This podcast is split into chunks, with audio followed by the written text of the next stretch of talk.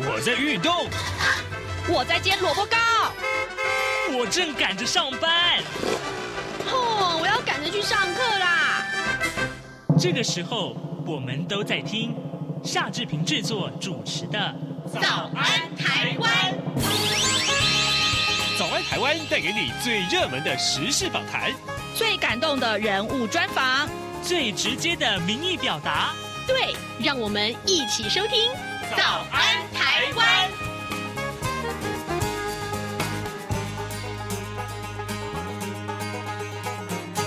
早安，台湾！我是夏志平。今天是二零二二年的三月二十九号，星期二，三二九青年节，也祝各位年轻的朋友们今天节目节日快乐。好，来，今天志平就跟年轻朋友们聊一聊您切身的话题。哎，最近这个消息啊，高普考要停考公文，那有立法委员啊，则是要求啊，考选部今后要全面废考国文。呃，理由是考过以后也用不到，年轻人不应该把青春浪费在古文上面，所以呢，待会儿志平要为您连线啊，访问佛光大学人文学院中国文学与应用学系的副教授林明昌，我们请林明昌老师跟大家来。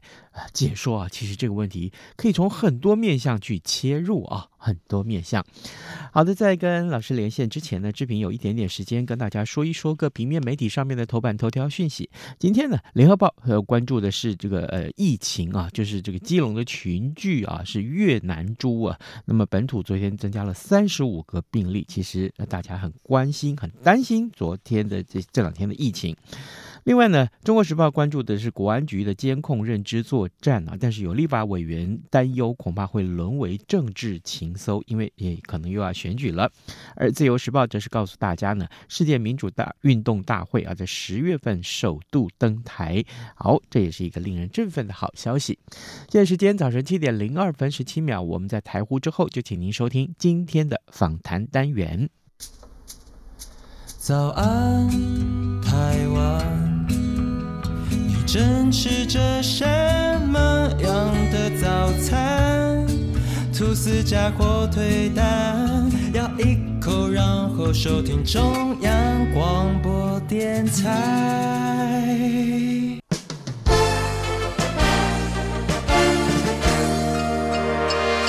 早安，笔记本。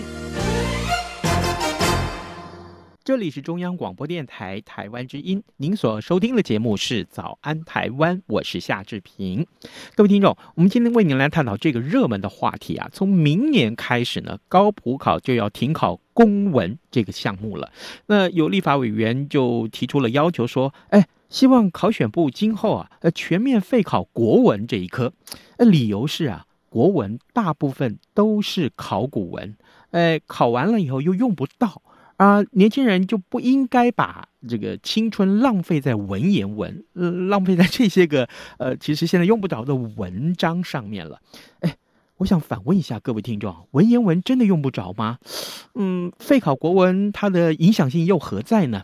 所以今天早上我们邀请一位专家接受我们的访问，他也是老师哦。要连线的是佛光大学人文学院中国文学与应用学系的副教授林明昌林老师。我们请林老师啊，从教学跟应用的角度出发，我们来探讨一下文言文啊，真的是用不着吗？老师您早。您好，各位朋友，大家好。是，谢谢老师一早接受我们的访问。呃，首先啊，第一个问题，我想先请教老师，嗯，国考不考公文这件事情啊，呃，跟学习文言文这两件事情有关吗？呃，首先我们必须把问题理清楚哈。嗯，就是说，呃，公务人员的国考考不考公文，考不考国文，跟大学入学考试要不要考国文和学校教育要不要考国文或者教国文是三件事情，嗯，好，不应该合在一起看。是第二个呢，是不考公文跟不考国文跟不考文言文三者也未必有关系。嗯，第三个呢，不考跟不教跟有没有用三者也未必有关系。那那我们的根本问题是这样子哈，嗯，国考它既然要废除考公文。那么我们要考虑到的是，公务员到底需要什么样的能力？因为公务员要跟呃民众接触，有很多很多能力，比方说要口语表达能力跟写作能力。嗯，那么公务人员面对群众、面对民众的时候，他们能不能够很亲切、很清楚的说明？那么他们在写作公告、计划、说明的时候，能不能够简单清晰的让民众容易阅读，一读就懂呢？嗯，啊，这是我们对公务人员的要求，对不对？是是。好，好，问题来了，问题是现在的考试能不能够选出具备这样能力的人呢？嗯，那么如果不能的话，我们要怎么修改？所以思考的方向应该是说，我们要考什么，要如何考，而不是废考什么。就刚好反过来想，我们或许不是要废考国文，而是把国文改成怎么样更符合公务人员需要的能力。这样的时候呢，我们的考试才能考出真正能够帮助呃国家推动政策，能跟人民好好的沟通的一些公务人员。哇，老师。简简单单的两分钟的时间，你就把这个问题的症结点给点出来了。所以很可能一般民众在看待这个问题的时候，第一个他还真的不知道，呃，如果他真的不去考这个公务员的考试，他还不知道到底是怎么回事，要考些什么，这是一个。另外啊，呃，也许有一些听众啊，看到这个问题的时候，也许一开始是很很很像志平一样义愤填膺的，那不考。这个文言文的话，那这个国文的学习岂不是就是等于你将来应用在这个生活里面就就没有办法使用到这个这么美的语言了？所以，老师啊，我想接下来请教你，就通常在学校啊，老师鼓励学生啊努力学好国文，或是学好文言文吧，我们这么说。为的就是增加自己的表达能力了，呃，或是以后呃在工作上面一定是有所帮助的嘛，呃，比如说啊、呃，比如说，我觉得我我我当记者的时候，我觉得我的表达能力也很好，是文字的表达能力很好，所以让我很快就进入状况了。那不学文言文啊、呃，表达应用上面会不会受影响啊？好，这是一个很有趣的问题啊。有很多人觉得说，我们现在的学生。如果表达能力不够好，那怎么办？嗯，嗯，于是大家想来想去，会不会是文言文读的不够多呀？嗯，那么这个问题是要从不同方面来看哈。是，我觉得我们现在每天使用的文字，包括讲话，包括写作，都是白话文。那么，请问我们现在的公务员也好，我们的学生也好，能不能够很流畅、顺畅的使用白话文呢？我觉得这还是有问题的。哎，多，也就是说，也就是说，如果我们每天使用的白话文都学的不好，那我们是不是优先的先把白话文的学习，呃，学到非常的熟练、扎扎实实的奠定基础，再来进一步表达，呃，追求那个呃文学性的表达或者文史的尝试的学习会更好一点。嗯，所以现在看起来这样子，就现在的学生和民众对白话文的口语表达能力跟文字写作能力普遍都不够好。嗯，那么我反而觉得要加强白话文的学习。嗯，那白话文学很很顺畅、很流利的，很能书写之后，能够词达意之后呢，再来学习一些文学作品跟文言文，这个时候啊，就会让我们的口语跟写作。增加变化跟趣味和深度，所以，我我我觉得反过来想是说，我们是不是先想办法让我们的学生他们在语言表达能力、文字阅读能力跟文字书写能力先达到一定的水准，然后呢，再来加强，让它更有深度、更有趣味。所以我把这个能力分成三个等级。嗯，第一个等级是白话文的表达跟写作，是。第二个等级是成语、惯用语或者文史典故跟文史知识，嗯，那第三个才是文言文的阅读跟语文知识，包括文法呀、词汇的分析。嗯，那这三个层层次有什么好处呢？是白话文学的很好的人开始进入第二个层，第二个层次加强，第二个层次加强之后到第三个层次，学习的人觉得不会很辛苦。会同时要学白话文，又学很多文史的知识跟典故，又要阅读文言文，又三个都没学好，那连最基本的简单的说话、简单的文章的写作都不行。嗯，这样的话有点本末倒置。所以并不是说文言文不重要，不好用，不是的。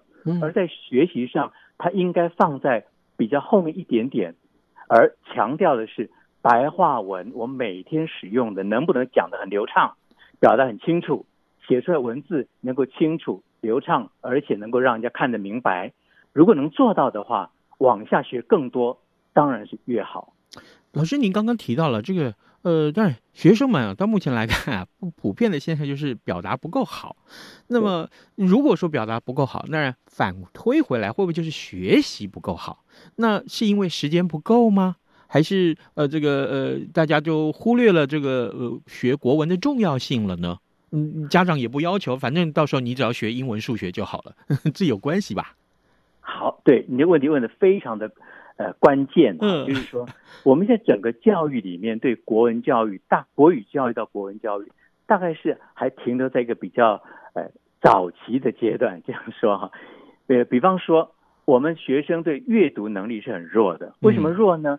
因为每每一篇课文都很短，嗯，很短很短，所以学生从来没有阅读长篇故事、长大本书的经验，嗯，对。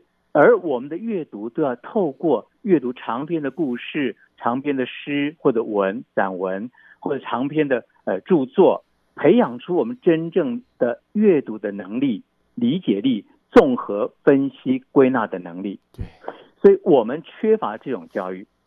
另一方面呢，我们的学生表达能力不够，就我们很我们从小的课程里面对口语表达这这部分的这个教学啊。还停留在太古老的方式，没有办法进入现代社会所需要的我们对年轻人的一种要求。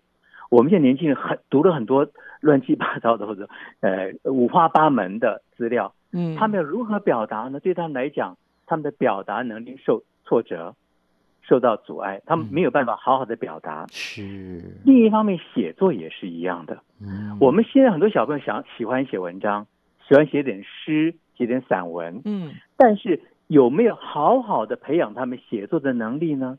那么写作方法是什么呢？就刚好我是在推动呃自学策略，嗯，那我推动提问学、创作学哈，那这一部分都是跟这个写作能力、表达能力有关的。我觉得我接到的大学生，嗯，他们都缺乏基本的训练。那这这个就必须要从根本去改变起。当然了，要从小学的表达方式，嗯，中学的表达方式。前两天有个新闻啊，台中一中的音乐课，嗯，对，老师跟学生的冲突嘛，哈，这个的是非我们先不论。我先讲一件事情，就是原来到今天为止，老师们教学生的报告方式，还是给你个题目，然后你去找资料来报告。这样子原始落后的教学方法，嗯嗯，就你没有给学生更多的应价、更多的辅导、更多的帮助，那你就让他来报告。所以他上来报告的品质，如果学生表现的非常好就好啦。如果学生表现的不好呢，没有任何方法可以帮助他呃表现的更好一点，学会如何表达。所以这个就是我们在表达教育上还是蛮需要更进一步的发展的。嗯嗯，原来如此。好，各位听众，今天早上志平为您连线访问佛光大学人文学院中国文学与应用学系的副教授林明昌。我们请林老师呢，呃，在节目中先从这个呃，明年高普考就要停考公文这件事情出发来看一看。当然，呃，后来有立法委员提到，那要不要就干脆就不要再教这个呃，不连考试都不要再考古文了，不要再考国文了，啊。这个，所以啊、呃，我们回到这个问题原来的公文这个重点上面好了。呃，原本的这个重点啊是在废考公文，那不考公文以后，公务单位之间的行文呢，那是不是要就用白话文来取代？老师，这可行吗？因为我自己也写过公文啊，我觉得写公文那真是天大的受罪。对，这是这也是个大问题啊。呃、那原则上，我们我们可以呃赞同。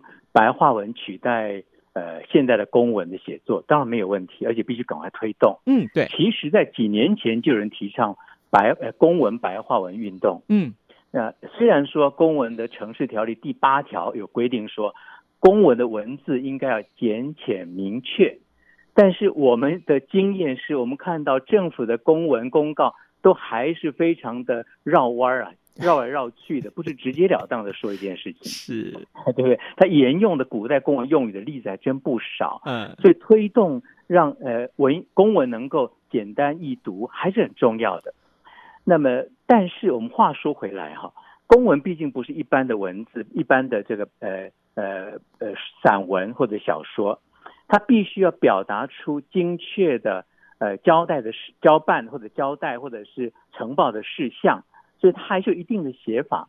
那么，其实这个问题恐怕不是白话文、文言文的问题，而是如何让所有的公文变成清楚易懂，这才是关键。嗯，那另一方面，我们看现在公家单位他们发出的公告哈，或者说明、规定啊、计划书。这些东西一般人都看不懂的，嗯，一般人看到政府的公告都一个头两个大，对不对？我常开玩笑，我常开个一个不是好不好笑的玩笑。我读到中文博士，嗯，如果我都看不懂，请问这公文是给谁看？公告是给谁看的？我真的不知道耶。往往我们在看了公文、公公告或者一些一些公呃说明之后，还要猜测。猜来猜去，他大概什么意思啊？那 请问，如果我们都是要猜，从一般的民众，他们怎么办呢？他们就非常无助啊，根本就丈二金刚了呗。对对，我可以举个例子哈，虽然有一点点这个逆风向，不过还是举出来好了。嗯，对，像那个中央疫情指挥中心，嗯，他们每一天几乎每天都开记者会嘛，哈，是。那么会请官员或者专家来说明，那他们的。真的很辛苦，非常辛苦，也非常努力在做。是，但是很可惜的是，这些官员或者专家的口齿啊，常常是不清不楚的，含糊其辞。是。那么讲了半天呢，我们佩服他们的认真，佩服他们的专业，可是完全不能佩服他们的表达，表达也很弱。尽管是是非常好的学校，非常好的的医院的的这个专家学者或者是官员。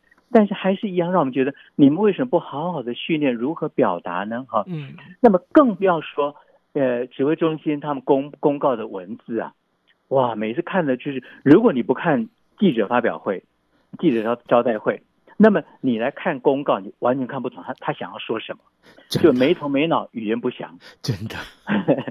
虽然呢、啊，这样记者会可以安定人心呢、啊，我觉得这当真的哈，也、嗯、但是要说说明什么。或者沟通什么，那个效果其实是打折扣的。而且，万一你这个说明反而造成了困扰，那还不如不说呢。对对，还好防疫做得很好，才没出现问题。嗯、不然的话，这样的沟通，这面打折扣的沟通，往往会造成相反的效果。这很可惜哈。那我们经常去地方的呃区公所呀、乡公所呀、户政事务所办事，对不对？嗯。那你们看，这公务人跟人民那个接触机会非常大，互相讲一件事情，他们的口语表达能力够不够好呢？那么如果他给我一个公文，给我个办法，上面的文字能力够不够好呢？这才是问题啊。对。其实我们真正大的问题，并不是他们公文写的不好，而是到了现代。这么便民的时代，这些公务人员能不能够用人类的语言，开玩笑说人类的语言来跟人类沟通？嗯，不要用公文的语言来跟人类沟通。那么如果能做到的话，我就觉得非常好。所以，所以哈，所以我们我们进一步想，这个国考公务人员考试不考公文，嗯，可是公务人员之间，机关跟机关，单位跟单位。还是要互相沟通啊，嗯，那么公务人员还是要跟人民民众接触啊，所以还是需要更广义的公文，公文是绝对需要的，所以公务人还是需要具备一些能力，什么能力呢？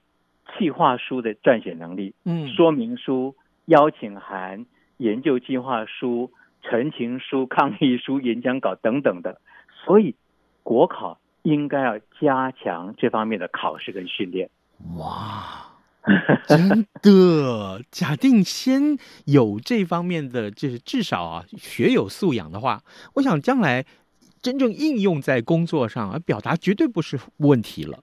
对，最最重要是这样，就是说考试要怎么考，本来就根据我们需求什么条件来设定的。嗯嗯。那比方说，我们看到很多外语的这个考试，他们还有考语音啊。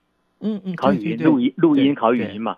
我们国考也可以考啊，只要你愿意，你可以设定一个方法，几个题目，让那个考试的人参加，然后用讲话的方式回答那些问题。那么有一些专业的人去听，说哦，这个人给几分，那达到一个口语表达的一个基本分数。嗯，或者是他可以第二阶段加考口语表达，或者是进来之后的口语表达训练。那一样的，我们要想想看，如果我们需要这个公务人员有文字书写的能力，那我们考试的时候是不是考作文的？嗯，不是考作文，也不是考古文常识，也不是考文言文。我们要考的应该是非常基本的，就刚刚所说的，比方企划书你怎么写，说明书怎么写，邀请函怎么写。有些公务人员连简单的邀请函都不一定写得很好，更不要说陈情书啊、演讲稿啊，不一定。那难道这不就是我们对我们现代公务员的基本要求吗？哦，哎，回到这个教学面来看，老师啊，是那好，现在这个全面废考。国文科目啊，这是立法委员要求的哦，以后要全面废考了啊。那那这个对教学端的影响是什么？呃，会不会有学生就认为说，哎呦，反正将来都不考了嘛，那我们干脆也不要学了呀？你又万一遇到学生跟你说这个怎么办？呃，原则上这样，我们也大学联考还是要考嘛，大学考试还是要考哈，所以不会有问这个不会有问题了哈。那那位立法委员他提出的废考国文的理由之一哈。就是也基于刚刚您提到的国文、古文的问题、文言文的问题嘛，哈。嗯。另外的理由就是说，他觉得大家经过到大学，呃程度的这个学习之后，一般的国文能力应该没有问题了。他的主张这样，所以他才觉得不需要考。那这个我当然不能够同意了，我不同意说我们的国呃大学生的国文程度是够的哈，呃语言能力程度够的，我觉得是不够。那不够是这样讲，就是说。为什么不够？因为我们学校教育从小学、国中到高中、大学的国文课，是不是能够符合现在、现代以及未来公民的语言需求呢？嗯，是不是能符合那个语言素养的需求？是，所以，所以重点反而不是废国文课，哎。而加强语言教育，对，加强语言教育，这才是重点吧？这重点嘛，哈。那我觉得，我觉得现在公民应该要具备四种语言能力。哪四种？第一个是好，第一个是基本的语文表达能力，嗯，包括口语表达跟文字表达，嗯。第二个呢是文学素养，就是不只是会表达、会说清楚，你还有能力欣赏比较好的文学作品，文学素养。第三个呢是文史素养，就古典语文的文史知识以及文言文的阅读能力。第四呢就是世界文化的素养。换句话说，我们的学生不能只知道中文的这个表达能力或者文学的素养，还要了解全世界的文化圈的文学跟文化。所以换句话说，我们的学校里面不但不能够废除对于文语文的学习，还要扩大，嗯，但是要分层次。分层次来教，把语文能力、语文表达能力跟文学素养分开，跟文史素养也分开，跟世界文化素养也分开。所以这样分开之后不会互相干扰，那学习效果就会好很多。所以我们在课堂上啊，老师您有这么多年的教学经验，呃，好不好？这时候也请您跟我们分享。那。大学是这样子要鼓励，那高中国中是不是也同样需要鼓励学生？我们用什么方法啊？用什么教学方法来鼓励学生要学好文言文言文，或者学好刚刚您所说的这四个目标？好，因为我研究自学策略哈。让学生在最简单的方式、最短的时间学好，嗯，他该学的东西。是。那对文言文的教学啊，我有比较多的这个经验哈。嗯嗯。我曾经教小朋友去读文言文，读《论语》，而且在没有讲解的情况之下，他们可以慢慢的思考出那个《论语》那个词汇在讲什么东西，《论论语》的内容在说什么。当然，只能短短的内容了哈。嗯。也就是说，教学是有方法的。那么简单的方法，这样我们先讲原则。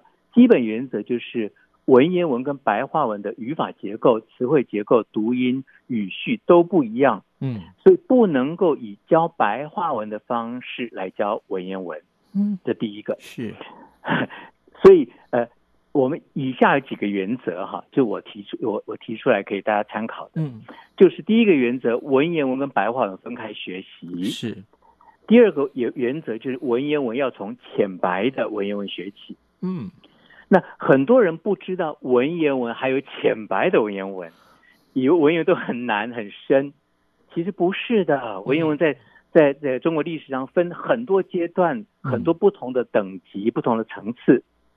那么简单的说哈，我我们可以先从阅读《三国演义》《封神演义》嗯三言二拍《西游记》之类的带一点文言文色彩的。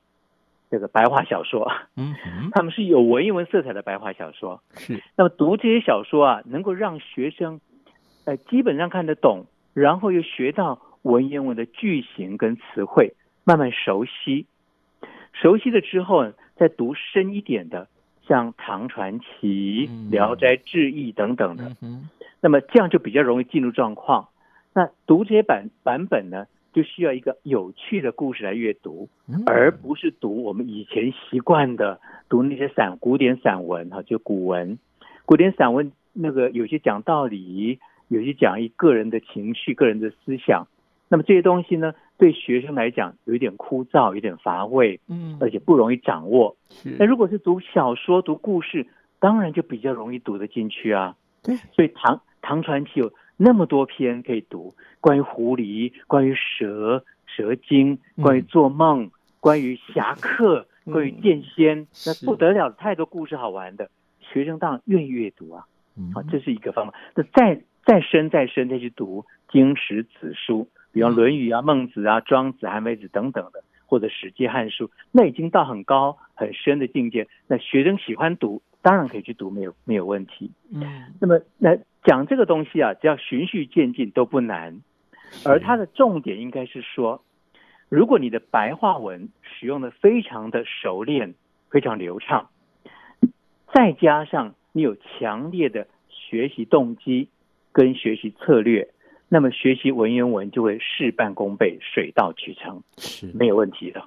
是强强调一点，就是这个学习动机很重要啊。是，当然这个呃，经过老师的解说，我相信大家对于学习文言文，或者说至少呃要有好的表达能力，因为你学习国文这一课啊，你学到了一个好的表达能力了。